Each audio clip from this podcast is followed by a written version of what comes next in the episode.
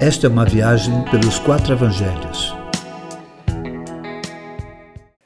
O encontro com Nicodemos. Nicodemos era um fariseu, profundo conhecedor e aplicador rigoroso da lei.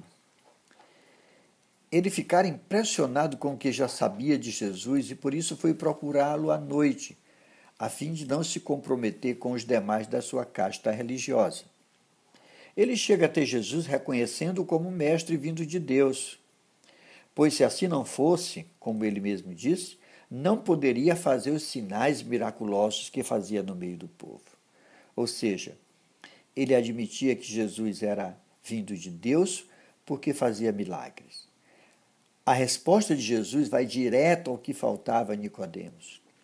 Ele apenas via milagres mas não via em Jesus e nem através dele o reino de Deus, pois lhe faltava nascer de novo.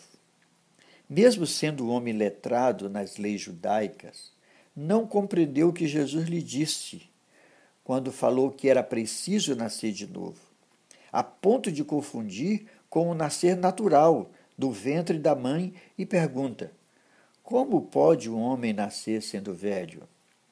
Jesus aprofunda a necessidade de Nicodemos. É necessário ao homem tanto ver o reino como entrar nele, e isso só é possível nascendo da água e do espírito.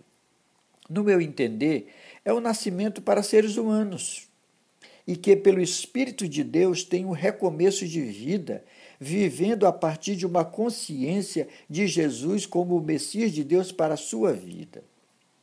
Nascer de novo, como deixa claro Jesus, é algo que só o Espírito Santo pode fazer e o faz como quer, com quem quer.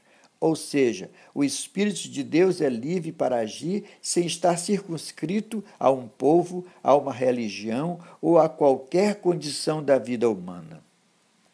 Ele sopra onde quer. Apenas ouvimos a sua voz sem que determine quem deve ouvir e qual a sua próxima parada. Encontrar-se com Jesus é algo que o Espírito Santo quer promover a todos os homens e mulheres em qualquer condição da vida, a fim de que não só contemplem o reino, mas sejam moradores nele.